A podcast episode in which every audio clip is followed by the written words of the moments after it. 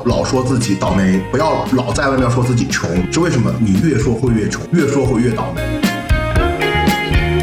以我的角度来说，他已经被拿了寿命。我听起来就觉得这是一个很高危的职业。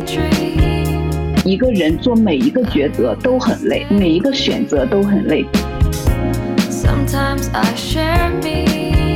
五行铺子卖的是玄学魅力，这是一档玄学科普的播客节目。五金和喵喵道人在节目里和大家一起用玄学的眼光品味民俗生活。欢迎大家参加我们五行铺子的在线节目录制，我是五金，大家好。大家好，我是喵喵。那闲聊的听友也可以互相打个招呼。呃哦，大家好，我是夏天。嗯，大家好，我是小杰。大家好，我是袁恩。Hello，大家好，我是 Jo。那我们节目一开始呢，还是按照我们五行铺子的惯例，先分享一个听友的故事，因为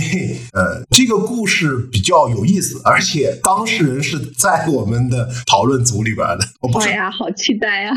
到时候我不好说是谁，你们可以自己去测量。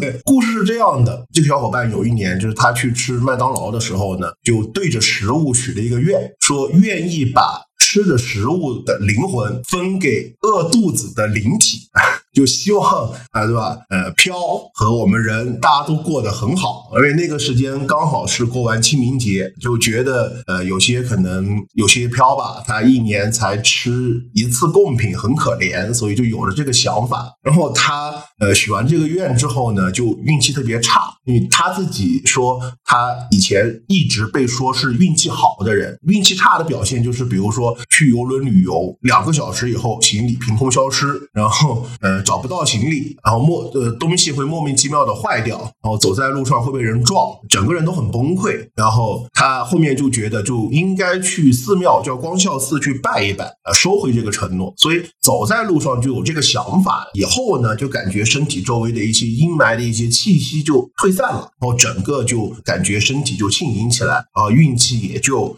变好了。呃，这个就是我觉得，就是我们经常在节目当中说的“念念不忘，必有回响”，不要瞎许愿，你知道吗？嗯，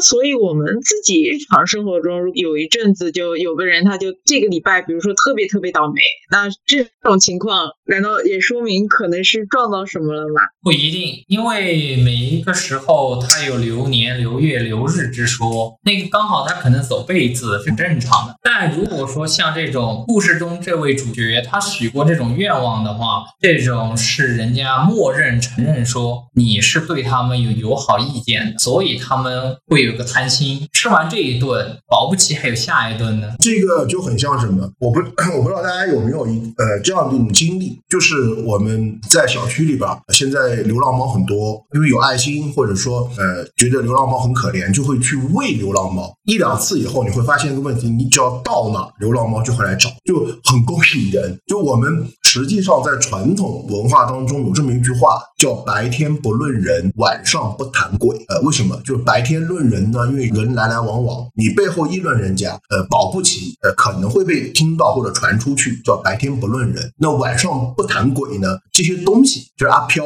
他是有好奇心的，趁你去跟他，你去谈论他，就很像我们在街上走着，走着走着，比如说我举个例子，郭小杰吧，因为他名字比较好念，就是郭小杰走在路上，走着走着，突然旁边的一个咖啡馆或者哪路边坐着人，突然说，哎，郭小杰，那么一伸出来，他也会很好奇，他会说，哎，谁在聊我？我去看一看，是吧？这个也就是这样子，就不要瞎许愿。哦，这样。二个，大家不要觉得说哪里没有，哪怕说在我们的一种特殊场所吧，这里也都说说明几个特殊有身份的人坐在一起聊天的时候，我们都会有一个茶室，茶室里面聊着聊着之后，大家会莫名的对笑一下，然后就嗯，也有好奇的小东西了。又有人来听故事了。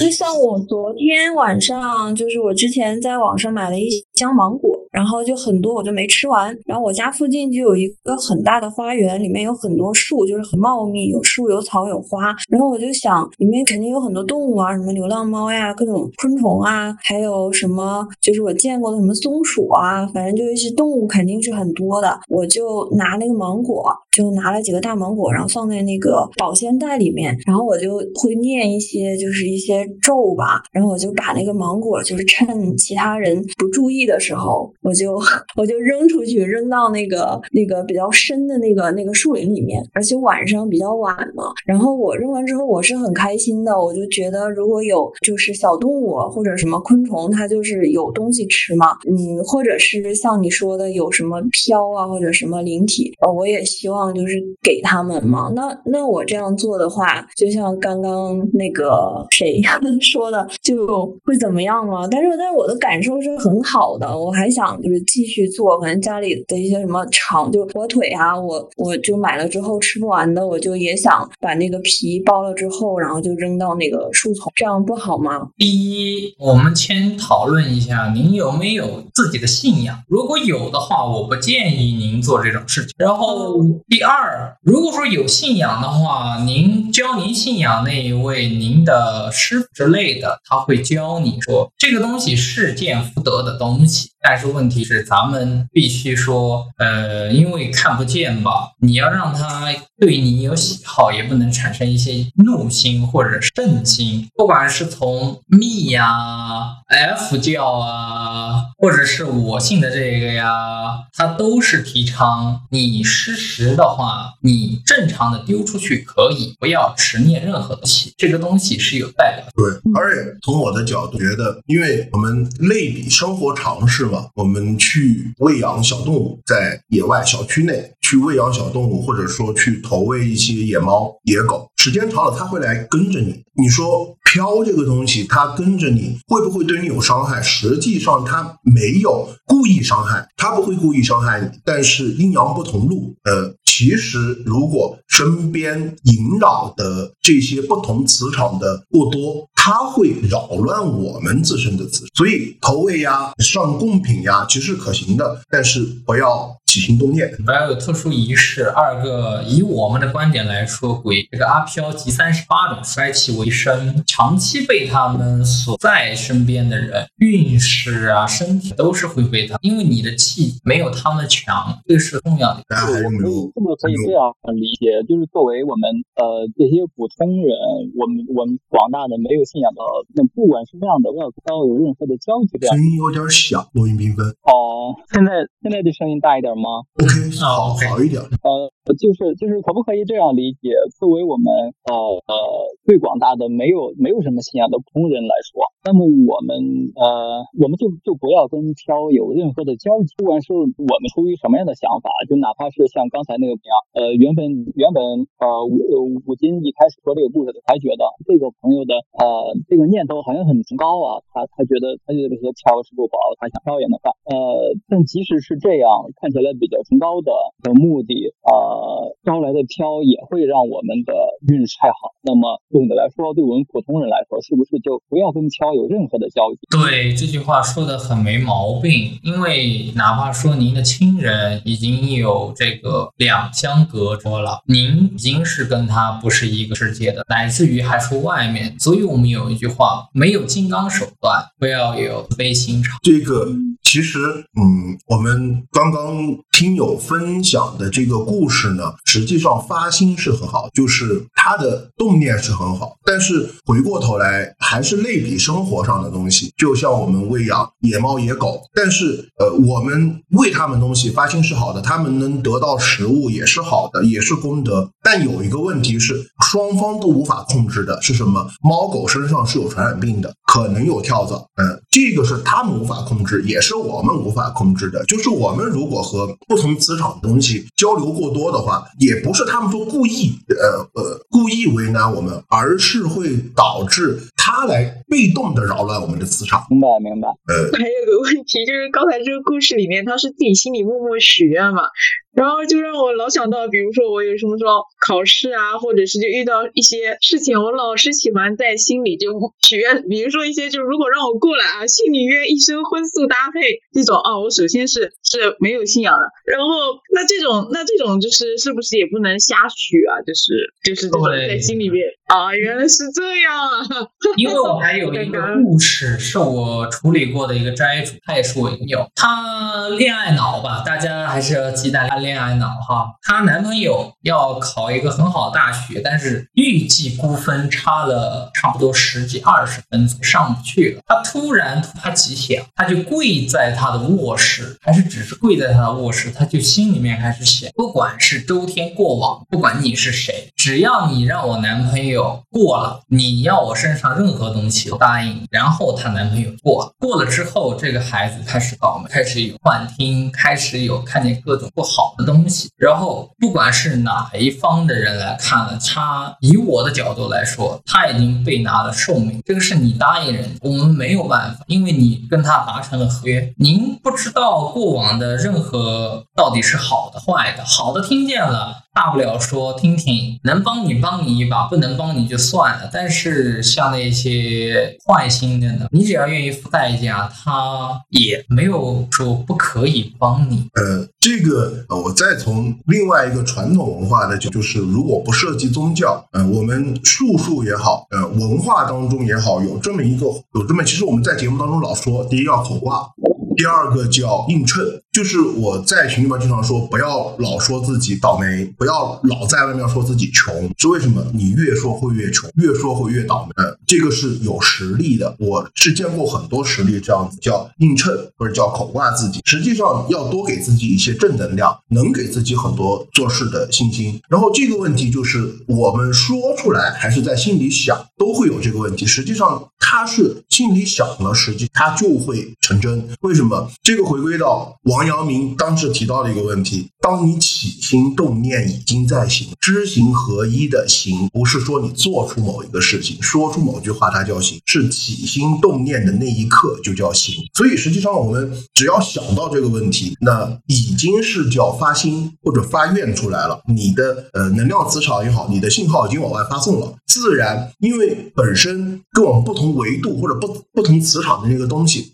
他们的接收。就要比我们宽，他们收到的东西在佛家叫什么？我看，呃，飘是有，我想不起来，五眼六通，对，有五眼六通，他的认知看到的世界和收到的信息比我们更宽，所以你一发心，他会知道，然后就会出现一些很不好的。所以为什么我们说，呃，我经常说的行善，除了不恶语、不妄言之外，尽量做到不腹诽，因为你一旦腹诽，实际上你就发心了。那比如说像那种就是抑郁的时候。啊，就是有一些人他会很有那种比较负面的思维模式嘛，那这这种人是不是就有点像是这种什么负能量吸取机这样的感觉？对，他就是在往自在往自己身上怼这种负面的能量。对，你们有没有发现一个问题？就是这个是西方心理学也好，人际关系学也好，都在告诫人，告诫每一个人说，啊，有一种人不能相处，但他不是定论，只是说有这么一个结论是，有一种人不能相处，什么负能量爆棚的。它会影响到你。呃，从玄学角度也好，从神秘学角度来说也好，为什么负能量的人、负能量爆棚的人不要相处？原因就是在他在不断的往外散发非常不好。这个信号就像一个磁场一样，它会干扰你的正常磁场。其实我看过更多的是什么？大家觉得心理医生吧，学过专业知识或者是有解决，但据我所认识的五个心理医生，最后三个至少都因为他们没有办法。帮心里面的垃圾倒出，但是他们还在接。这个有一个相似的例子，无论是医生还是命理师，他的一天的接咨询的量都不太多，大概就是一两个。对，这个就是网上那句话，就有蓝条肺，蓝条没蓝条肺命。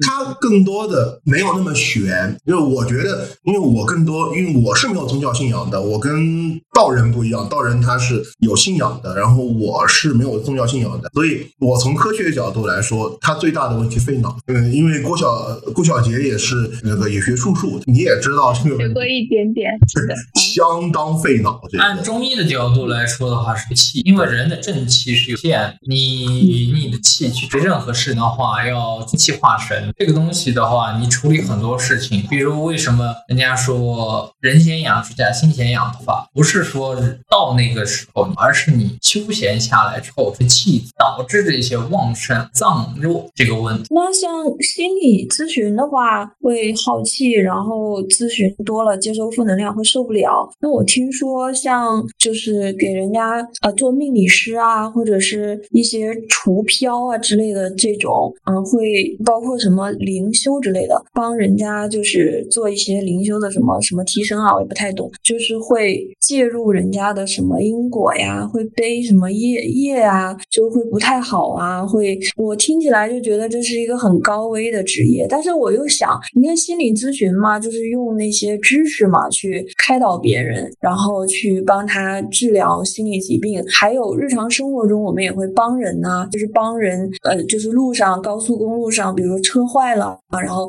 帮他去推车呀，等等等等，生活中也会帮人。那为什么会在那个，比如我刚刚说的那些行业或者那领域当中，会觉得好像好像很危险呐、又背业什么的？那为什么心理咨询还有日常生活中的那些帮人，那就不涉及到这些？因为我们帮人，我们也涉及到呃，就是改变他的一些，就是比如说让他离开这个困境，是不是？那为什么不会说，哎呀，我帮他推这个车，我又我又就是担了他的因果什么？就为什么会这样呢？功是功，过是过。还有力所能及这个问题。对，呃，严格上来说，第一个帮人是一件功德，这个是没有问题。那为什么？呃，我说我学拜入师门以后，我师傅跟我说的上的第一课叫止语。止语的 原因其实最本质的核心是不要去参与太多的因果，因为一旦介入因果，我就要去背负。在道教叫承负，在那 F 教在佛教叫对 F 教叫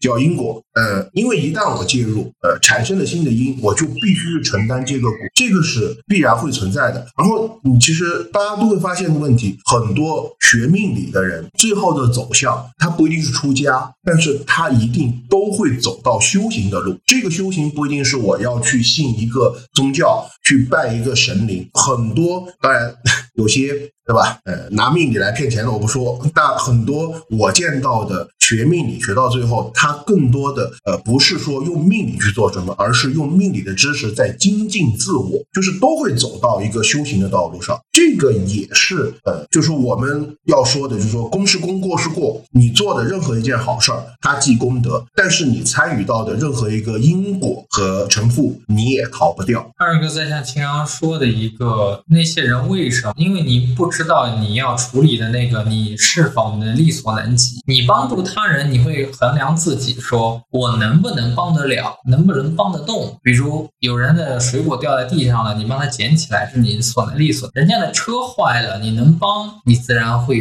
帮；帮不了的话，你也只能说爱莫能助。但是像心理医生，他。不知道他将面临的病人是有多大的负能量，但是他只能去接受人家在那里，然后他用各种催眠，然后各种说心理辅导手段让他修复，但是他不一定说有能到得出去的地方。而像说的那些玄的又玄的职业的话，他在处理这些事情的时候，他也不知道他将面对多厉害，所以这个都是一个未知性的问题。担上这个，如果说人有自知的话，那不会有。那我们日常生活中很多事情也都是未知的呀，我们要去做呀。说，嗯，怎么讲呢？比如说一个例子，就比如说不小心，或者是家人呢，或者是什么，就是你做了担保人，然后结果呢，可能就是背上一笔债，这个也是不自知的呀，也是不自知。就生活中有很多不自知，那不一定每一个心理医生或者是呃命理师或者等等这些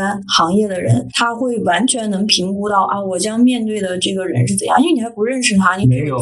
没有办法评估，所以才有三界天的说法。第一界天是叫不畏因果，第二界天是叫没有因果，最后第三界才叫跳出因果。没有任何人到了二界天，他也是一个叫只能说是看破因果了。第一界天是不畏因果，我不害怕因果的东西。那么对于我们修行人来说，不要太去计较我做这件事儿会有什么样的承负，什么样的因果，更多的是发善心、起善念、行善事。所以所谓的行善，是一定不求报的行善。呃，你介入很多东西，它必然会有因果。你把很多利益权衡的太多，你是任何事情都做不了。呃，这个是一个，所以为什么说，呃，很多人到了老了，就慢慢的看着他与世无争，更多的他可能是看透了因果，或者说知晓了因果。因果是个非常复杂的东西，呃，很少有人说我在某一个年龄段我就能看破因果，很难。国家呃，终其一生所追求的都不是说看透因果，他们最后肯定是要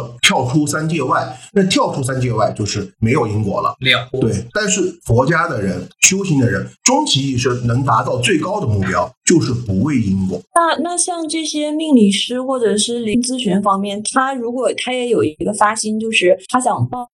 他想帮人，但他同时他也需要赚一些，比如说生活费，就他想也想要赚钱，但可能未必要那种骗钱呐、或者敛财那种程度，但是他也要他也需要就是多赚点钱。那这样同时的话，那那会有什么？就是我来回答一下吧。我从一个就是小白的角度，我没有那么多的理论知识，我只是就是针对这个问题想告诉你的是，人有的时候是很无力的，就是嗯，抛开理论层次说因果，嗯，还有一些其他理论上的，我想说的无力是指的，你比如说你面对一个现实，就是咱们都是女生，一个闺蜜跟你说她的感情问题，然后你懂一些命理，你给到了她说啊，这是这个男生不不合适，甚至是有一些渣的迹象，然后过一段时间，他又又跟你说的是这个男生在家暴我，然后你又又一次再跟他判断说你们这个感情的走向是不明朗的，然后再过一段时间，他们可能同居了，然后他们可能就是要生宝，然后他又要问你这个孩子要留要留不要留，呃，就是这个是我发生在我师姐身上的一个事情，就是他整个过程会很累，你要知道一个人做每一个抉择都很累，每一个选择都很累，并且要帮别人做选择，所以嗯，想回到最根本就是呃，人是很无力的，所以大多数情况下我们顺其自然，然后按照自己的轨迹去做好自己的事情，嗯，然后如果能干涉并且能帮上别人，那当然最好。然后如果这个事情超过自己的能力范围，那真的是就是损害自己的能量，然后也带给不了对方很好的建议，因为你没有办法去衡量什么是好的建议。对，我觉得郭晓杰说的很对。呃，首先，呃，作为一个命理师或者说职业命理师，呃，我的出发不是说为了去行善或者帮人，实际上我的出发点就是为了利用我这门手艺，呃，糊口或者说挣钱，这个是我很清楚我的出发点。那么，其次，对于我来说，所谓的行善或者修行，我更注重是修己而非渡人，因为修己之后才能渡人，自己都修不好，我怎么渡人？那我更多的是修自己的性，修自己的思想。呃，完了以后，你说的作为命理师，他怎么去杜绝因或者说我们怎么去看破因果？实际上我我们也看不透，我也看不破，小道也看不破，我们还没到这个地步。但是怎么样能出去呢？就是我们少牵扯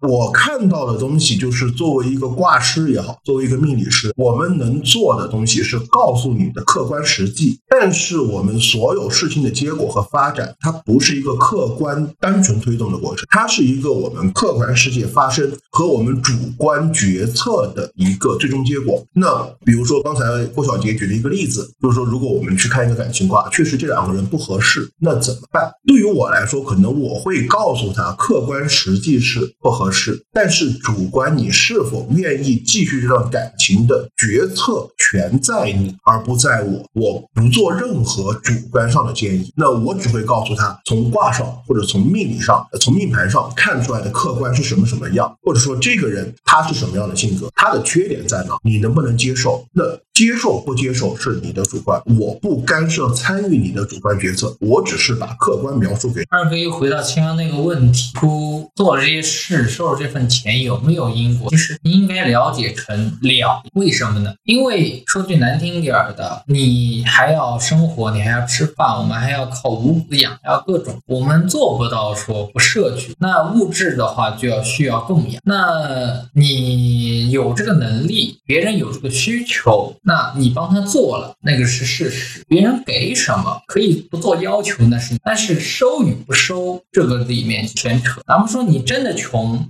出于规矩，我收一块，收两块，他也是收，为了了什么？了这个人。像很多人问的，人家都已经吃不起饭了，你还在意这些什么虚虚无无的东西？我说，人家都吃不起饭了，说句难听一点，我能帮他可以，但是我这一块钱或者我这一文钱我要，为什么？他背不起。就是哪怕一块钱，如果给了他建议的话，从命理上或者其他方面，就是多少也要收一点，不然会对大家不好，是吗？对，因为这一块钱上不是多少钱的问题，他如果有钱，一百万、一千万都可以给你；如果他没有钱的话，可以给你一角，给你一分，哪怕是最小的计量单位都可以。但这些是必须要给，因为你不能让别人背着这个气。你既然知道这些玄之又玄的东西的时候，你就开始像这个吴京说的，要自我修行。那自我修行的时候，有时候就是修正和修行。那个正就是正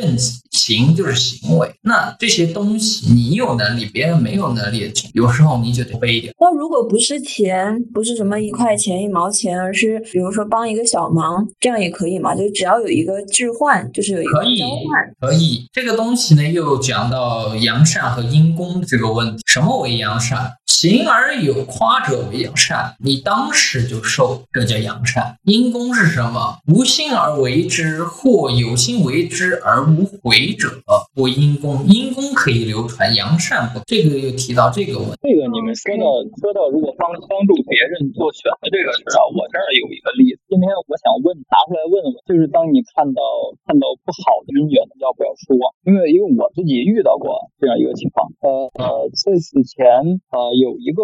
跟我关系不错的有女的，当时当时她谈了一个男的，已经在考虑要不要结婚了，然后她有点拿不定主意，她就来找我说：“你帮我看看，如果我不跟他结婚的话，未来会怎么样？”呃，一开始我是不太想看的，但是强烈要求看一下。我的我当时是用梅花给他看了一下，这卦是一个水雷尊啊、呃然后它的动爻应该是在第三爻吧，然后爻辞到现在我还记得叫“吉禄无余，委入于林中”，呃，君子己不如舍往吝。当时我看到这个，就是不管从呃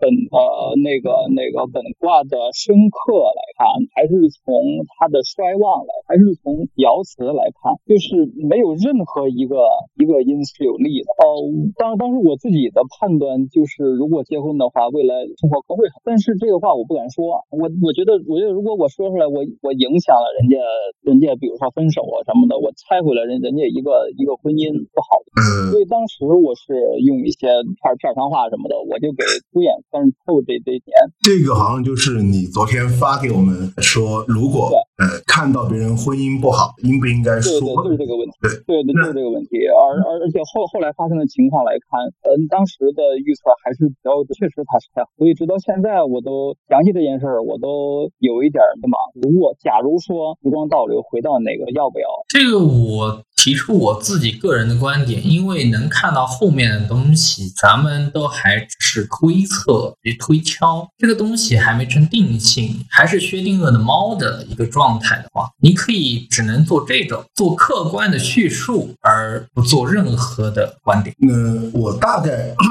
我大概也解释一下，就是其实小道说的，就是说我们只能做客观描述，不能去指导我们的挂主或者辅主去做他的主观判断。嗯，有两个，就是还是回归到一个问题，就是我们终其一生所需要追求的是看透因果，但因果是环环相扣的。它是不断循环的，就是今日果是明日因，明日果又出新的因。今天我们摔一跤，可能是我就是说说的全一点吧，可能是前几天或者前几个月或者前几年我们种下的一个因，那么作用到我们今天摔跤这个果上。但是我们摔这跤，实际上会产生新的因。这个就是说，呃，也许我们看到不好的事情，我们会说啊，这个不好的事情一定会有对错，不一定，因为你不知道这件事之前的因是什么。那讲讲的再悬一点，这个因会不会牵扯到前世，我们也看不到。所以我们做出的评判是基于现现在这个时间、现实这个地点所产生的客观现象。就是说，我们会说，比如说两个人不合适，那么实际上我们从卦爻出来，它不合适的点在哪，也是能够看出。我们会告诉他，比如说性格不合，比如说男生可能他的态度，呃，或者说对这段感情的投入没有女生多。当我们把客观事实一二三四罗列给我们的腐主的时候，就是腐主根据这些嗯客观条件去做出他的。判断，呃，我要不要继续这个感情，而不是说，哎，你这个不合适。那不合适对于腐主来说，他内心就会产生很多各种各样的猜测，那就是到底是什么不合适。然后我们不能控制别人的想法，他可能会想多掉，也许没有那么多不合适的点。也许我们看到两个人，因为我有很多合婚的案例拿过来，呃，确实拿过来打开盘一开，有的可能是我觉得不合适的点是有一方可能未来十年走的。运不是太好，就走了一个很大的忌神运。那如果你单纯告诉他不合适，他可能想不到这一点，他会觉得，哎，这个男生可能在外面会有人，或者很花心，或者很怎么怎么样。那这个时候，实际上判断的东西是什么？这个男生可能未来十年他的运势不太好，走的会很艰难。那么你跟他结婚，可能会产生一个你要跟他一起去度过这段难关。那对于女生来说，觉得我很爱他，我愿意，那并不能成为他呃这段感情结束。的一个理由，甚至可能他们会做好了一起吃苦的准备，从而让这段感情会走得会更好。这个是一种情况。第二种就是说，我们经常说的食伤旺的男生，或者财或者比劫旺的男男生，会有点花心。那打开合盘，呃，我们就会看到这个男生可能会有出轨的嫌疑，因为呃，这种是有有存在的。但是你不能说，哎，你看他会出轨，也许因为呃，我们八字的不同时辰类象取向不同，比如说食伤旺的男生，他。除了容易出轨、花心以外，他还懂得浪漫，他还愿意去吃苦耐劳，他会去做很多事情。那这个就是说，你能不能正确引导你的辅主去做这些？因为你要看得更透，他不合适的原因是哪？比如说时尚旺的男生，我就会跟女生讲：如果你决定要跟他在一起，那么你们在一起后面，他可能走时尚运的时候，你要做的是让他多去出去干活，让他去加班，让他去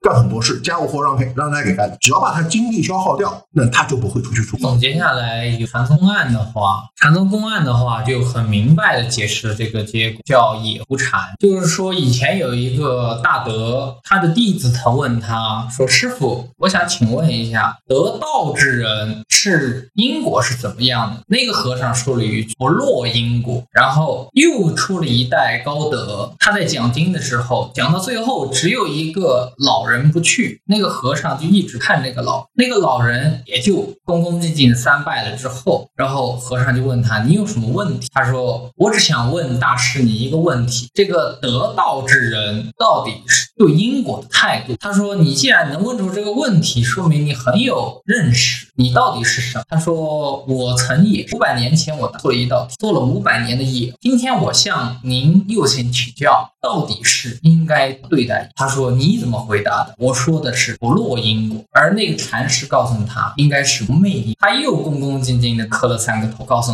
那个禅师：“我在后山洞，今天听你一聊，我即了却这五百年狐身，请你按和尚的规矩葬。”那个高德去带徒去到那个洞府，就真看见一在。其实这个就是一个看的态度。他答不落，对，但是达不到；他答不昧，其实又更巧妙一些。这个东西谁不能说看透？有些是自了汉，皆。是超脱者，但是在别人未给你问题，你也不到底是自了汉还是自。就是说，我们只能凭因缘，然后当下是一个什么样的发心，一个什么样的感知，然后就那样去做就好了。至于结果，我们没有办法去预测，反正就怀着一份好心，嗯，就去做就挺好就好了。对，因为就像说的，什么事情没有对错，在我们这个教派的话，提倡的是什么事情没有对错。我跟徒弟们说的都是一话，你只要回头再望望这件事的时候，你不后悔，不要去评判当时对当时错，因为你评判不了。好，那呃，我听完上面几段的话，我要就是 强行拉回咱们这一次的这个主题，因为就前面提到的这个呃，要不要说，然后要怎么样去跟命主说，然后看到不好，那我之前还有一个小的技巧，就是我会告诉他说，呃，我我现在看到。你的男朋友，比如说以那个武清老师这个例子，你的男朋友他时尚过旺，然后财多又杂，嗯，他可能会有花心或者渣的迹象。那你要不要去学一学？你学一学之后，你自己判断。对，所以我想回到这个问题，就是呃，为什么咱们这次的主题是嗯，不要轻易去学习医学？嗯，OK，就是这个之前我都是会跟朋友说要学一学的。这个这个这个是之前我觉得大家如果一开始没有什么话题，我就先做几个呃引题话题，没事儿。其实这个整个呃这期节目是没有没有主题的，为什么？呃，大家去聊，我们可能是我和小我和小道主打一个对我们的知识储备足够自信，所以我们没有做任何准备。我昨天晚上丢了两个主题给他，我说我们先看看这个，呃，目的是什么？如果大家一开始不太适应，或者说啊、也不知道要说啥，我们先引个题。所以其实这一期主题并没有定，这个只是我想着，如果大家没有话聊的话，其实现在看效果很好，大家还是有很多话在聊的。那那我对这个主题也蛮感兴趣的，因为我昨天就是你发了这个以后，我有两思考。第一个的话就是按我刚刚解释的，我会建议我的朋友去学，因为我觉得它是一个呃人生指导的呃不能叫工具，而是一个人生指指导人生很好的方式，就是从趋利避害或者是呃审视别人、审视自己这些角度来说，嗯，然后另外一个角度我又能懂说不要建议别人轻易去学，是因为我觉得我现在就是从学了一两年的这个感受来说，没有从业啊，学了一两年感受来说，我觉得学这个东西它很费精力，然后没有头儿，就是永远就是真正的那个学海无涯在这里面体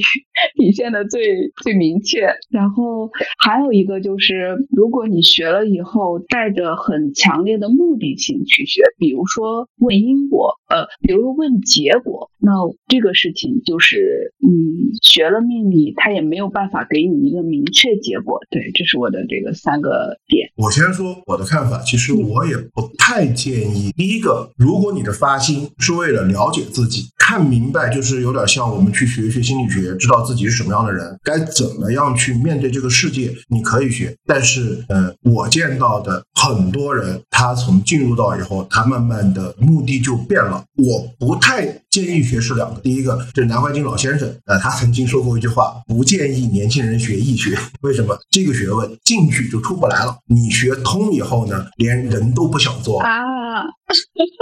我大概举两个例子，为什么会这么说？其实我学了那么多年，我最深入的呃一个感触就是什么？这个东西它不是深，不是要一直去学我们学物质，任何知识它都是学海无，因为它都是不断前进的。我们不能说，哎，只有易学是学无止境，其他都一样，它没有一个终点。但这门学问我们学进去，易经有三易嘛，对吧？变易、不易、简易。然后呃，对于很多去学术数和学易经的人，他都是聪明人，就一定是脑瓜子很灵的，或者说他的学习能力很强。聪明人有一个特性，他很善于去解构世界，他会怀疑和解构世界。然后当世界被解构以后，你就会发现问题：这个世界极其没有意义，因为它全部故事可能是一堆符号化的呃规律性运运转。然后，那么在这个时候，对于很多为什么很多聪明人他会走向于自杀，或者说趋向于抑郁，或者说精神类的问题，就是因为他解构完以后，发现生活没有意义。我们如果呃你的命看得足够多，卦看得足够多，你会发现事业是没有意义，财是没有意义的，感情是没有意义。那么这个时候，唯一能做的是什么？是建立一套自己的心，才能足以支撑你对世界的解构。这个回归到易的三易来说，首先变易，这个世界是不断变化的，就像我们的嗯、我们的六十甲子，我们的六十四卦，它都是不断在变的。但是它变了以后，它是有规律的。比如我们拿六十四卦的乾卦来说，初爻它是叫潜龙勿用，那上到九那个上到六爻叫亢龙有悔，它是一个循环的过程。你会发现，哎，它变异的时候是有规律，所以你就会觉得它是很简单的东西，看懂。那这个时候你就会发现，世界被你解构了，你能知道今年癸卯年大概它出现的天地之气是什么样子，你就能大概预测出今年可能会有什么样的自然现象或者季节现象。然后时间长了，你不断解构，不断解构，不断用这个规律去看世界的时候，你会发现真的很无，因为这个世界它是学，就变成了什么？就变成了简，世界很简单，很简单。以后对于愿意去追求知识深度的人，会发现你已经没有追求。所以南怀瑾先生才说。学这个 学到最后 人都不想做了。那呃，而且这个东西是很磨时间的，你会很浪费你的时间去学这套东西。那还有一个就是小道的观点，就是之前我们也在节目聊，就是小道认为学这个最大的问题就是很多人会特依赖医学，因为我见过很多哦，会会沉迷在幻想中。不是哦是依赖依赖这个工具，呃哦，他会动不动就起一卦，动不动就我提出三个对年轻人或者是不建议人学艺的观点。第一，有这个庄老先生说的一句话：“我生有涯，食无涯；以生有涯而追食无涯殆矣。”就是说这件事，第一先看大家活下来不过是百岁，但是这个东西你到百岁的时候你能看透吗？那这个东西的话，你就会成成。呃，第二，我教过很多弟子，有两个弟子就是因为术数而不修大道出去。为什么？他们就想要术，就想想要人家得不到的手段，这就是一种依赖。我说你一个身为奉行之者，你是修正修行之，但是你还在迷茫这些东西的话，你跟普通人有什么？他就直接回你，我就只执着于这些，不想超脱。那这些人渡不了，你也没办法。第三者是发生在我身上，刚开始成艺术的时候，我也很痴迷，每一天起来肯定会补上一卦，帮今天一天的吉凶全部看完，然后出于私心吧。吉者留之，凶者去之。但是老天爷会让你知道什么叫人百算不如天一算。有一天我出来之后，今天应该是一盘无事，我这个很很安稳的跟我朋友各种玩儿，然后中午时候还突发奇想说去买个鸡腿，然后就几步路的过程，就宿舍到食堂几步路的过程，然后走着回来的时候，我突然就有个感觉，我就说推推他走快三步，他说怎么了？我说不知道，我想回去睡午觉，你走快三步。预感不好。我才走完那三步，我后面就一个铝合窗掉下来，正正的在我。如果我不走快那三步的话，可能我就被开除。从此之后，我再也推算每天的卦事，因为为什么？人百算算不，老天爷会帮你以前所有避掉的事，等着那一天去。这个也就是啊，你你说就是说算，其实你当下，比如说起一个卦或者算一个什么七加一，这个啊、嗯，它不一定准的，因为时时刻刻都有很多变数，都有很多新的因缘加在里面，所以这一刻你起的卦是这个样子的，然后你之后就是就是一个人啊，或者一些因新的因缘加进来，它是有可能变化的嘛。因为我是接触这个，嗯，就是这方面玄学时间比较短嘛，就才一个月，才一个月。但是我本身是作为一个有信仰的人，我是信 F 的，已经很多很多年了，然后有在一一直有在修持的。那我之前也是修这个，就是修地，就是没有很去关心术数方面嘛。然后就是最近就是有一些机缘，然后我就觉得这个很有意思，我就学习了一些，上了一些课，然后有一段时间还挺沉迷的，就觉得哇，好神奇啊，就是那个好好有趣啊，然后就会对照自己的那个命盘，然后去想以前发生的事情。但我本来也是相信这一门就是非常古老的这个文化，它的这种预测预测学的它的那种科学性和准确性。但是站在我是身为一个有就是信仰的人，然后在在修这些的人，就是我我就是我的这个角度去看，包括 F 的这个角度去看呢，它是有它的道理，它也会准，但它准呢，它不是百分之百准确的。就像我有我有修一个，就是不知道你们有没有就是听过，就是我我也会打打卦，但是我打的不是术数的卦，我是打那个占察轮，就是地藏，不知道这个可以讲吗？就是。嗯，就是它不是依靠就是术数呀、推算啊，它不是依靠这些，也也不是也不需要用脑嘛，就是它只是靠你自己的这种修行，然后和那个菩萨的加持，然后你去问一个事情，就是可以问很多很多事情，呃，各种各样的事情都可以问。对对对，然后问问出来之后，比如说，嗯。没事，您您您说，你说我们听，我们看就 好好，就比如说我问一件事情啊，我就前段时间有问一个事情，嗯，就是我是想问他这个顺不顺利啊，比如说结果好不好啊，就可不可办啊？啊比如说我制出来的一个结果是有障碍，是不是？它有障碍，就是菩萨告诉我这个不好。那这个时候我就要去，比如说做一些就是呃善事啊，就是修行啊，可能是呃什么诵经啊，或者是布施供养，就等等等等，一切的这些你都可以囊括在里面。然后可能过了几天，然后我再同样的同一件事情，然后我再去治这个沾茶轮的时候，哎，它的结果就是好的，就这个事情它就变了。所以说，从 F 的角度来说，就是说还是从 F 图方面来讲，还是不要花太多时间在这些术数方面。一个是它耽误，就是它耽误了你就是做正事的时间。就你正事，就像刚刚那个道人说的是，你可能要修大道，是不是？那你把时间都放在就是研究那些东西，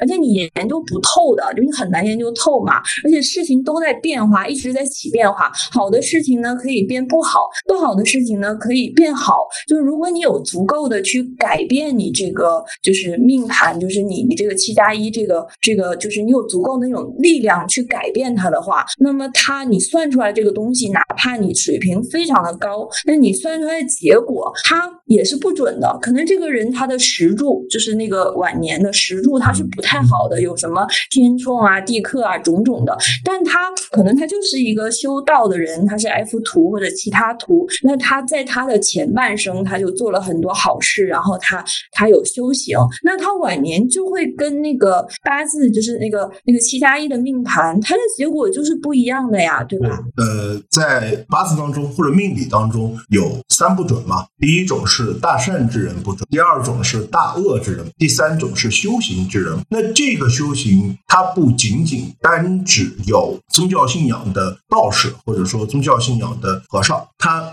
它指的更多的是什么？会自我精进、自我提升、自我去改变自己性格缺陷的这一类人。因为呃，回归到呃本质上的问题，就是我们的命理为什么能看到？是因为我通过命理看了你的性格八字，或者说命理，我们传统的子平子平术，它更多的很像是西方的心理学。我能掌握你的性格，那么在根据外环境流年流月产生的这个客观环境和你的性格共同作用下，我推导出来的结果是什么样子，所以才能给你一个大概事情发展的趋势。更多的就是性格，性格如果你修了自己的性格，修正了以后。很多呃必然发生的客观事情落到你身上，你用不同的态度去面对它，就会产生一个不同的结果。这个就是为什么修行的人实际上他算命是算不准的一个最核心的原因。那我们有没有说法是修到什么程度的人才算不准？还是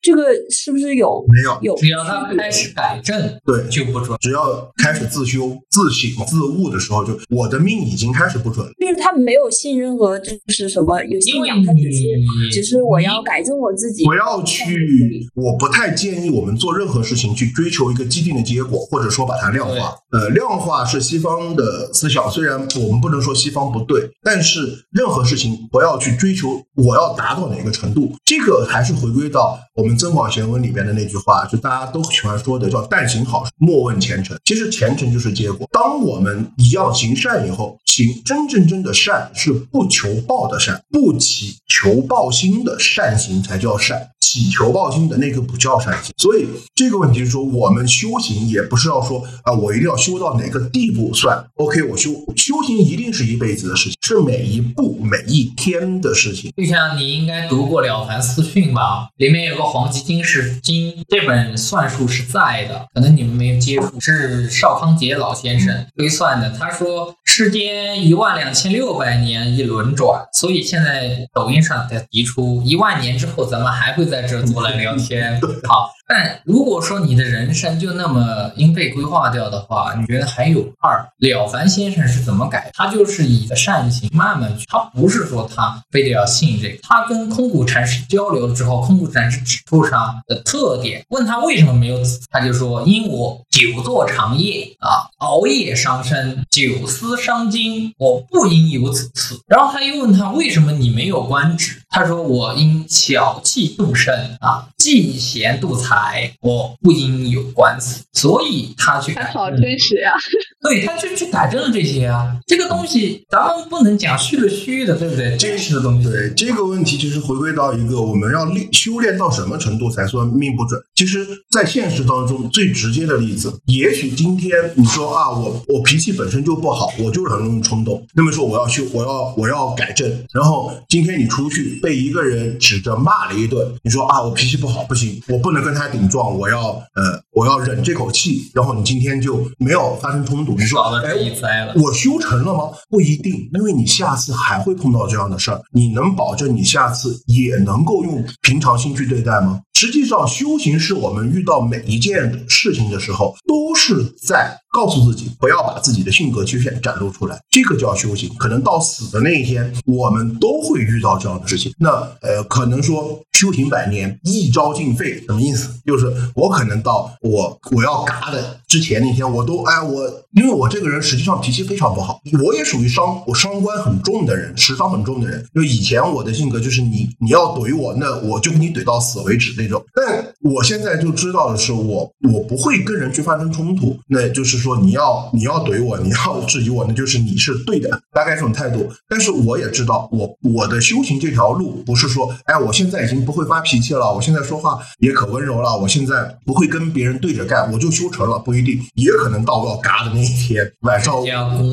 护士跟我说句话，我啪一一把氧气管子跳起来跟他对着干，是吧？这个也是修行百年，一朝尽废，所以这一个是。面撑国旗，火烧功德林，就是如此。所以不要觉得我什么八方吹不动，一屁过江来，对呀、这样吗？苏轼人家就说的嘛，八风都吹不动你，你一屁就给我过江来了。对，所以我们不要去追求说我要修到哪个点，修行是每一天都在修，生活才是修行场。我们每天面对的人和事，才是能够让我们不断修行精进的一个过程。很多人说啊，我要进山啊，哦，OK，那说到这里就问一下两位老师，就提到这个刚刚解释了，就是要不要修行，然后要怎么样去好好的修行。那我的问题是，就是从这个呃七加一这个字上来说，大家都有自己的就是擅长点，也有自己的不足，也就所谓的五行缺一个，或者是怎么样。嗯，嗯，那打个类比，就是有的人呢，他们就相信木桶理论，就是说我缺的这一个五行我要补上。呃，比如说像刚刚武金老师提到，我脾气呃不太好，然后我尽量的弥补我这一块。那还有一个理论是长板理论，就是我就发挥我最擅长的。那我时尚旺，我就是要去做创意、做交流、做沟通。呃，老师怎么看这两种修行方式呢？做事儿和做人，我解读的还是一句话吧：天定人为。我我可能觉得是呃，因为我们无论做什么事情，边界感很重要。什么什么意思呢？就是我们要区分我们这件事儿是客观的还是主观的，是属于你的还是我的还是大家的。这个大概的情况是这样，就是比如说做事儿，那一定是要发挥我的长处，因为每个人做事儿去发展自己的短处是很难受的。那对人呢，是我们对待这个世界的态度。实际上，我们怎么对世界，这个世界怎么对我？那么这个问题就是我们如何去避免性格缺陷给我们导致的很多很不顺的事情，是由我们性格产生的。那这个时候，我们是要去修正和和弥补我们性格不足的那个部分。可能转过来讲，就是要我们的短板效应。那做事儿呢，有伤官旺的人，伤官旺的人一般来说就是两个，一种就是补印，用印来治伤官，对吧？就是多想一点，你不要动手就马上去干干活。一种就是用正官，用正官和伤伤官，就是伤官旺的人，他特别是生财，伤官和财在全局都有，就变成一种呃非常物质、非常有目的性，不太讲规则，容易去走歪的。那么他可能要用正官来治他，给他约束感。那这个时候对于他来说，如果做事儿，你就要看你做的这件事儿是能够发挥你的。比如说一个智商旺的人，他可能很聪明，他做设计也非常好，唱歌也很好听。那这个时候我们要做的是发挥他的长处，做事儿可能看长，为人可能看短。就是两者还是都要兼顾一下比较好。对中国的文化没有偏哪一方的，我们讲的是中庸。什么是中庸？不偏亦为中，不以亦为庸。实际上我那我是不是？嗯呃老师您说您继续把这个说完，不好意思打断。没有，已经完了。就是说，我们其实任何事情就呃，不要说我们一定要偏向于哪一个，而是说在不同的事情情上，我们是用的不同。我我是不是可以这样？就是比如说，我想获得人道上的成就，就是所谓的您说的做事儿阶段，就是我想把这个事情做得足够极致的好，我就应该发挥我的长处，对，去去做。然后，如果我想把这个事，呃，就是我做人，我就想让平平稳稳，就是说不给我招更多的，因为你过于的锋芒，或者是你过于的务实，像你刚刚提到的这个过于务实或者过于露锋芒的话，会有一些别人的嫉妒也好，什么到你身上，那你这个时候就应该讲究平衡，就是比如说你要用你的硬去讲了之后再去说，然后你要用你的官，然后让时商和官去相平衡。对，呃，这样我觉得这个这个说说法是蛮合理的。这就是性命性命问题。那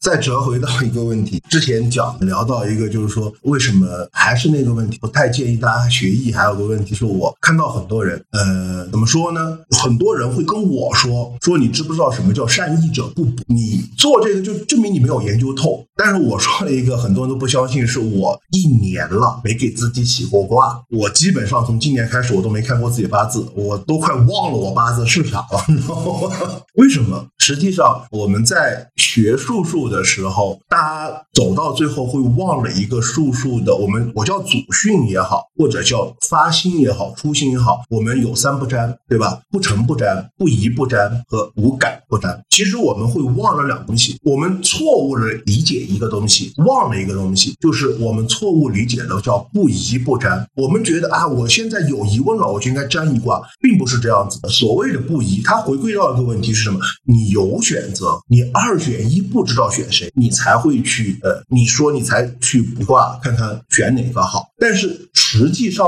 我们在生活当中遇到的很多的事情都是没有意义，因为我见过有的人说啊，我孩子高中呃选了班，已经把呃选班的这个表交上去了。他说你帮我算一卦选的好不好？那我就跟他说有意义吗？对于你来说，选班结果已经报上去了，你能改吗？不能。那我现在跟你算出来，如果不好，你就徒增烦恼，对吧？如果好也没有意义啊，因为已经是既成事实了。我们看似有选择，实际上是没有选择。就比如说啊，说我很我很建议，就说情侣在一起，你们在一起之前你就来合婚吧，因为我很怕那种，哎，我们明天去打阵，今天来找你合，你给我合个婚，看好不好？对于我来说已经没有意义了。我说你没得选择，你总不能在打阵前一天或者办酒席前一天你逃婚，对吧？那也很少见。那么对于你来说，我告诉你，你们俩个感情不好，你就只是给辅助徒增烦恼。对于他来说，他也是不疑不沾的一个问题，他已经没有疑问了，你也就只能去结婚了，你可能阵都打了，可能呃就只差一个酒席了。就我们要去正确区分疑和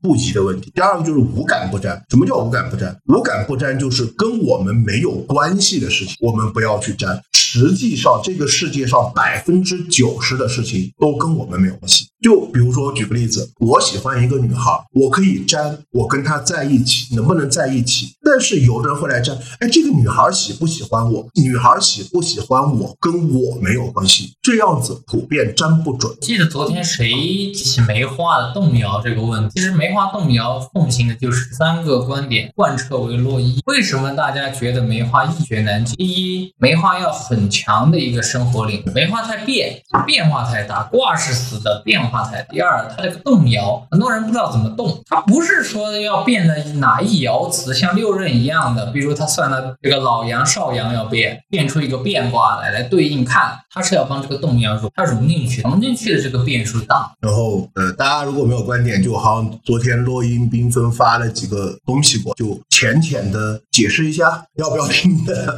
我来，我来提一个。好，我如果提多了，可能占用的时间也呃，就就是我想问一下几位，呃，对于所谓的梅花穿一切态度，梅花什么？看梅花声音有点小，梅花穿一，我来啊，我听听啊，就梅花可以看穿一切，是吧？不是不是不是那个意思，不是那个的，我来解释一下啊，那梅花穿一切是什么意思呢？就是因为因为梅花它本身就是比比较灵活，有有很多人在使用梅花的时候，它会引入呃一些其他派系的其他方面的一些概念或者引入到梅花里，比如说呃有很多人会喜欢呃把把六爻的一些酒引入到到梅花里，他们称之为梅花穿六爻。然后还有穿四柱的，就就是把四柱的这一些概念也引入到它里。呃呃，然后还有什么穿奇门的，我最夸张的一个，我说我只说啊，说说有人还主张梅花穿塔罗，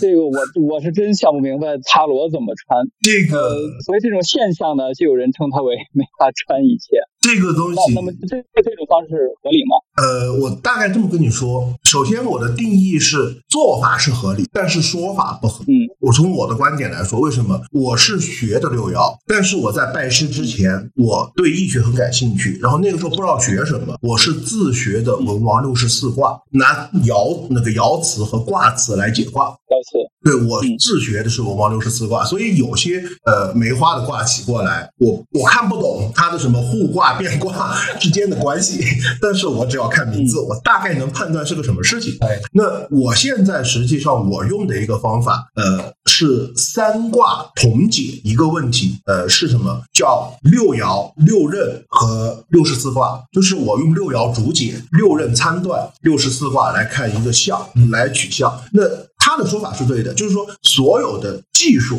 你可以用来互相互补。就举个例子，那，空气动力学你不能说它是单纯的物理学，对吧？或者说核动力学它不是单纯的物理学，它包含了很多其他学科知识的综合运用。那一样的占卜，它不可能说是一个知识的单独，它是很多知识的综合运用，你可以用，但是它的理论框架和体系是不同的。你不能说我用六爻的方法来解梅花。是解不了，所以做法是可取的，但是说法我个人并不认同。我以一个梅花的角度来读这个问题，在算术上可以分成几种算术，比如奇门、紫微这种排宫飞星的是一种算术，这种六壬或者乃至于这种我用的金田铜甲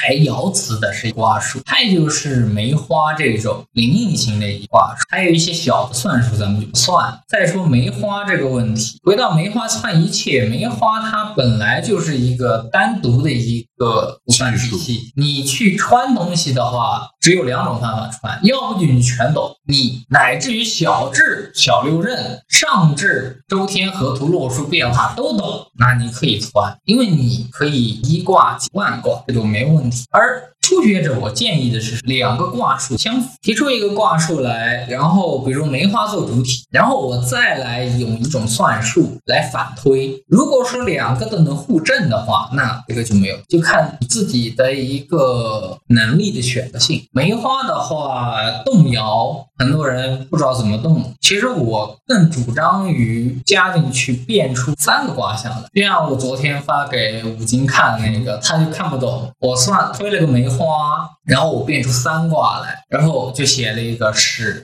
然后过中，他就看不懂什么意思，就是帮动摇加进去了之后，以三个卦象反推一件事，这个就是梅花的灵活度。或者你更用的是什么？这个上下卦求出来之后，带着动摇这个动性在，这个动怎么动？呃，因为我我没有学过梅花，我也不懂，但是我所理解的梅花串一切，可能它的本质上其实就是用不同。的呃不同的占卜方法综合论断一个卦，而不是说单纯的用梅花再运用到其他技术放到梅花这个技术当中，而是互相参断。可能我理解的所谓的梅花占，那如果是这样子的话，也一样啊。六壬可以摘，它可以穿一切；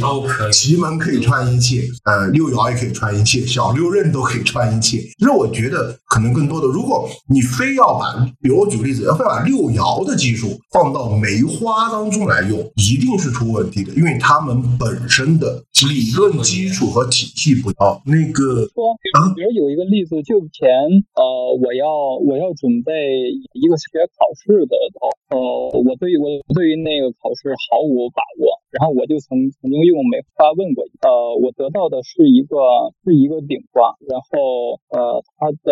它的动它的动摇是在是在第几爻我记不清了，我就记得爻辞叫顶黄而金炫真啊。但是如果从梅花本身的理论，就是这个体用生克。从体用生克，从衰从衰旺上来看的话，呃，并不是很很有利，因为因为整个不管是本户变当中存在大量个体元素在啊啊，但是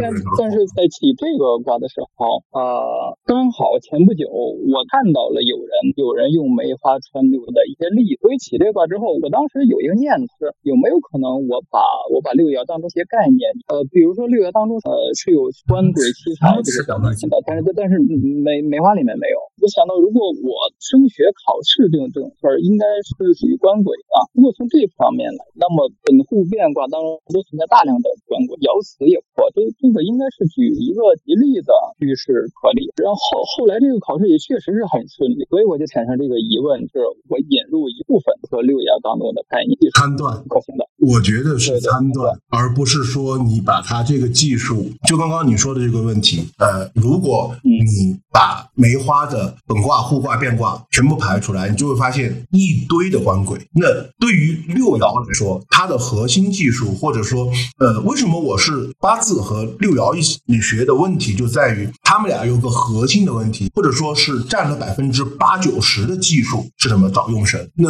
如果你用梅花记录来，你就会发现一个问题，你可能找不到用神。梅花也不用用神。对啊，你这个临六爻是没有用神这个概念。对卦辞你可以通用，就像我说的，就加两个问题：第一，你懂一切的时候，你用什么方法？哪怕说你丢个石头，上面变什么，下面变什么，你都可通。这个就是你所理解的这个问题。其实它就是不同的技术互相能够转换，而不是说把这个技术用到另外一个技术上。这个我理解是不通的。但是呃，就是回归到你说的那个官鬼，呃，如果呃用六爻的技术，你那个把梅花排出来，因为我们六爻看什么叫本卦和变卦，而且我们不看卦，我们看的是爻的深刻之化关系。那么在爻当中找，这个时候它整体的就是解卦思路和梅花是完全不是的，是的。我当时想的就是就单独把六爻当中像拆官鬼到梅花当中来，那补补我解卦的过程是可行的。那归根结底，你是用了六爻的技术解的这个卦，参断了你的梅花，而不是把六爻的这个技术放在梅花。对，你卦永远是，嗯，就是你一个卦出来，它是不同的方法来解，就像一个一个题，它题不会变，但是你不能说我出一道物理题，我那个用数学的方法解出来，它就是数学题，不是。其实还回到我前面说的两个问题：第一，懂一切的时候怎么解都可以；对第二，两种推断，你用的是第二种方法。起出一个东西之后，我用一个东西去来反推它，找一个共同点和这个结果的共同性。如果说这个共同性存在，这个卦的结果；如果说它俩都不存在共同性的，那这个卦就失败了。明白，明白。寻龙尺，他们那 OK，原群只是想知道寻龙尺是啥，还是具体有问题？嗯，对 寻龙尺我就不参与，我就听，因为我我不懂，我学你想过，问什么？我没有学过阴宅，所以寻龙尺我也不会寻龙。嗯嗯嗯，好的好的。寻龙尺就是最近我看一些视频，然后听听人家说，听道士有说过，就是你比如说你问一些问题嘛，然后他就会告诉你嘛，就通过他的那个开合，或者是那个你在纸上写一些写一些信息，他会指嘛，然后我就会产生一个好奇心，我想就是他他们的解释啊，就一般解释就是说磁场嘛，就是你个人的磁场啊、能量啊，就能量学的这个角度去解释。但是我又看到一些一些视频，就是零碳零碳那种，有人去一些呃世界上的一些各种知名的，像什么凶宅呀、等等等等，然后他们就现场用一些科学仪器去探测到底这个地方的一些呃那那方面的一些就灵体啊或者信息，然后其中我就看到有有用那个寻龙尺，然后就和就是当就是那个地方的灵体像对话一样，那我就产生好奇啊，就是还有人说这个寻龙尺，你就是呃，比如说买回家以后，你如果有神龛的话，你要你要供在上面嘛，或者是放在太阳下面几个小时。那我就想说，不同场景我所就是我以为的，比如说我买回来一个回家，然后我就问他，就是啊、我的什么杯子在哪里？比如说他就指了嘛，对不对？这是一种场景嘛。第二种场景就是我刚刚讲的那个，他去灵探的时候，他可以跟呃当时的那个空间的一些磁场进行对话。那我想就说这个寻龙尺它到底是根据不同场景有东西在影响他的那个，就是他的就是呃回答你这个问题，还是说它只是一个纯粹的物理性的？因为早期的时候，他不是也去用寻龙尺去啊寻矿啊，就是什么矿物啊，什么水源啊，还是说当你所处的这个环境当中真的有其他的磁场，比如说灵体，或者有些人说是一些神啊，或者是什么有人 就是问寻龙尺问出来是什么龙王的第几个儿子啊，然后叫什么名字啊，就是有其他力量就是附在上面了，还是说你所使用的场景有不同的就是能量介入介入进来？就是我很就很疑惑，然后我就也想买一个试试嘛，然后我又有点呃好我跟你解害怕说一。下寻龙尺的问题。第一，寻龙尺骨头是你看过历史，你也知道它是第一找水，第二找矿产。为什么呢？第一，水源它的气场，矿产它的磁磁场。这个寻龙尺当初造的时候，也是用一些特殊金属造，不是像现在随便造两根棍子，它就叫寻尺。第二，你现在所讲的一些寻龙尺应用比较灵验的，第一，久用则灵。这个东西的话，体现在我独推的一门金钱铜甲卦上的时候，是一个呃也有相同性。这个东西看你怎么养这个的灵灵窍，但是它不是真正的灵，它只是你常用了之后产生的一个气。对，所教这一门卦术的时候，就跟形容尺一样，先拿个新的过来，然后你要长期用，比如经常问问一点问题，经常怎么怎么的，然后它就会产生一个零断线的东西。然后让你去有一个结果。如果说要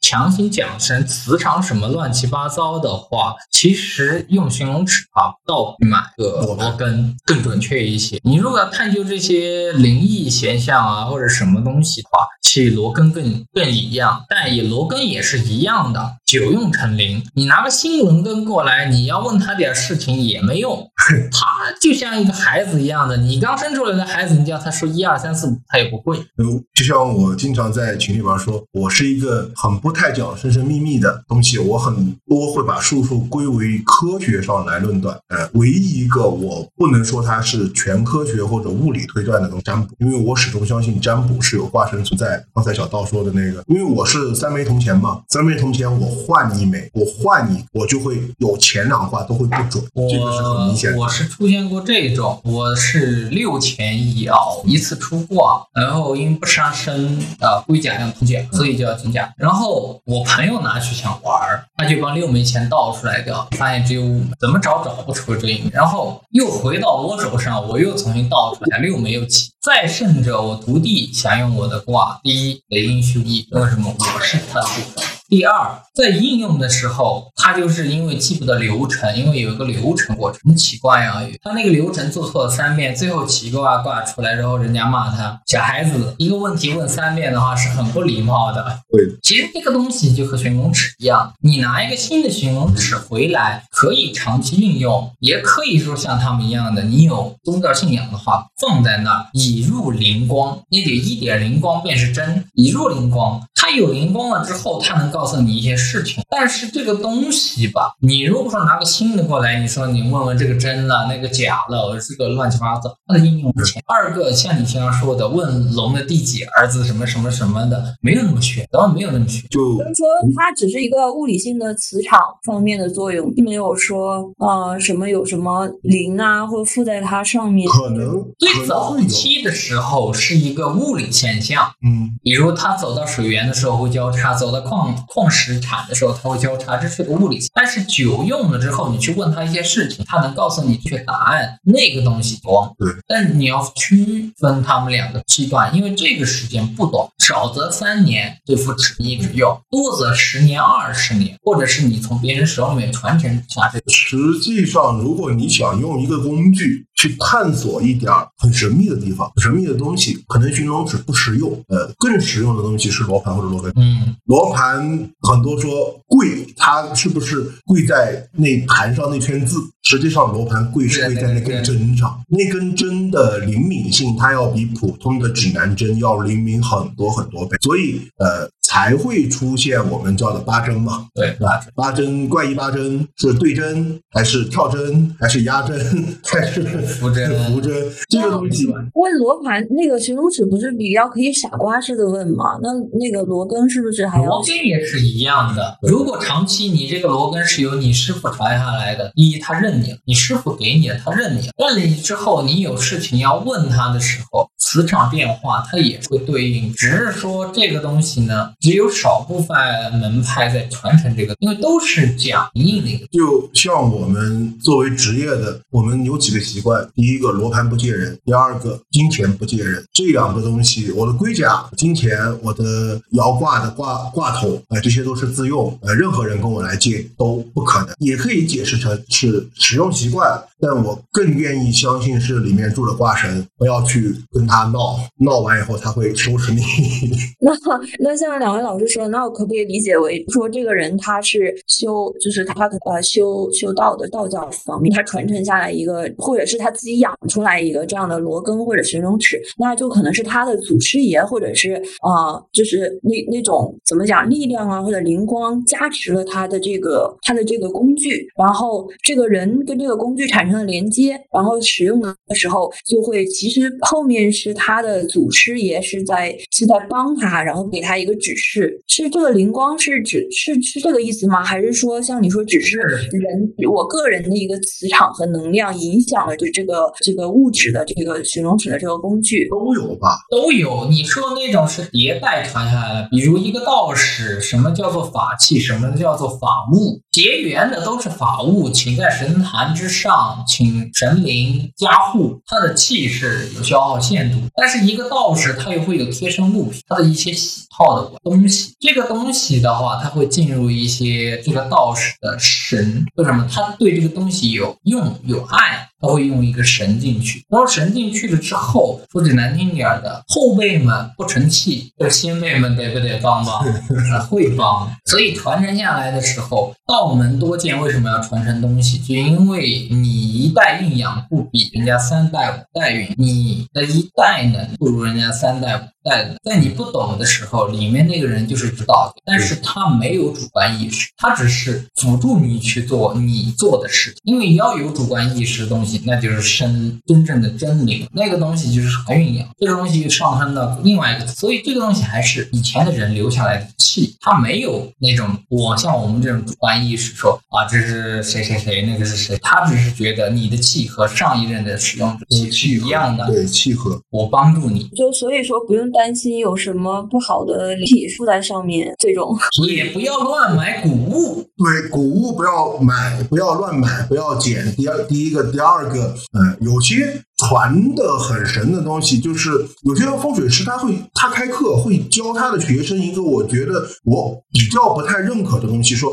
你们买了罗盘要把它供起来，就像神灵一样、佛龛一样把它供起来。这种罗盘也好，寻龙池也好，很多东西你说包括像呃你我们摇挂的钱币也好，我的小龟壳也好，你说它没有灵体、没有灵异的东西，我觉得可能会有，因为为什么卦会准？我始终认为是有化神，那它如果有灵体，你把它供起来，实际上对于你来说是会增加很多麻烦，因为你一旦供起来，你使用上是会有限制的，你处理过程当中是会有限制。这个也是说，一般来说谷物不要随便买。第二个，你的常用的一些呃工具呃不要随便供，特别是有的风水师会说什么杀尸日、罗喉日不要开盘，开盘风水师会遭大殃，然后还教你什么在罗喉日杀。是日怎么样解这个煞？还要起盘的时候要起盘咒什么乱七八糟，这个我接触很多。但这个东西其实还是回归那个问题：你给他供太高，他就太傲。你本事比我低，我凭什么给你用？他没有主观意识，他就是一个高低的问题。你平常都供养着我，今天我就是不开心。你回归到最终的问题，我们所有学的术数，所有学的方法，它回归都是一个工具。是的，是的。我们都还在听。还有什么问题吗？好嘞，那 有问题也是下一期了。没有没有什么问题了，很很感谢两位老师的解答。呃，快两个小时了，那我们这一期呃这一次连线活动或者说这一期节目，那就到这里结束了。啊，谢谢大家呃踊跃参与活动。嗯，好，谢谢，谢谢，谢谢，感谢谢谢。因为效果很好，我们可能以后会每个月都会开一期这样的活动。嗯，哇，好的，那太好了。好的，好呀，好呀。那后面要是天热，能不能有没有什么夏季纳凉会，大家在一起讲讲讲鬼故事这种可以有啊？那有能播吗？我我跟你们说，我们俩要在，比如说我们可以来现场的话，你们就跟我们聊。反正我们俩第一，我不怕，但是我不会那些招，但是我旁边这个会，他又不怕，他又会。那我跟他在一起聊这个，我很放心，因为他们不伤他，也就不伤我。反正你们要聊也可以开一期聊这一期，你们可以啊，可以啊，我可以啊，肯定很好。没有，就像我最开前说的，我们在公冠的时候，因为这几个人的身份，大家的身份都特殊，所以聊起来的话，大家知道也就相视一笑。你们得考虑这些东西，听完之后，我们说这个好奇，对，我啊会不会意犹未尽？不想跟飘有任何交集。这个为什么我们今天的话题？我觉得人世间这些问题就够复杂的了，我真的不想再多一个维度。这个就是我们这一期大家还是跟大家聊术数、聊传统文化、聊易学，不太想去聊呃灵异的事情的原因，就是我们俩坐一起，反正我不怕他来了，我无所谓，但是他也不伤我，毕竟对吧？我旁边坐一个呃有编制的，那就不怕。那你们要考虑你们怕不怕聊的话就会聊的话会编制的吸引过来吗？会吸引过来，一定会，啊，还会有这样吗？他会好奇？你就说我们我们在我们都没编制住的那个特殊场所里面奉着神，神都允许他们进来，这个是道教规矩，就是恶的赶在生门外，好的都可以进。哪怕说祖师殿里面、大殿里面，只要有神仙看着他们可怜，都可以让他们到处。你没有权利归属人家，到哪到哪儿。只只惩恶嘛，善是他们来不一定有恶意，呃，就像两上两期节目吧，你们去听有电流声的地方，我真的慌了，慌了。所以你们要不怕，我们更不怕，因为我们俩本来就不怕这个东西。我不怕，我如果有的话，我可以参加。后面后面再开，后面再开。好好好，后面咱们再说嘛。反正到时候这一期也差不多了，时间也差不多了，大家也问题也解决了。然后等着我们觉得可以的话，反正每一个月会反正对抽取，对然后抽取大家的这个，然后名单，名单然后再抽，反正这样做一个节目也有活动性嘛。对，好的，那好呀，好呀，那这一期活动就到这里结束了，谢谢大家的参与，谢谢大家的参与，拜拜，谢谢老师，谢谢谢谢，辛苦了，拜拜。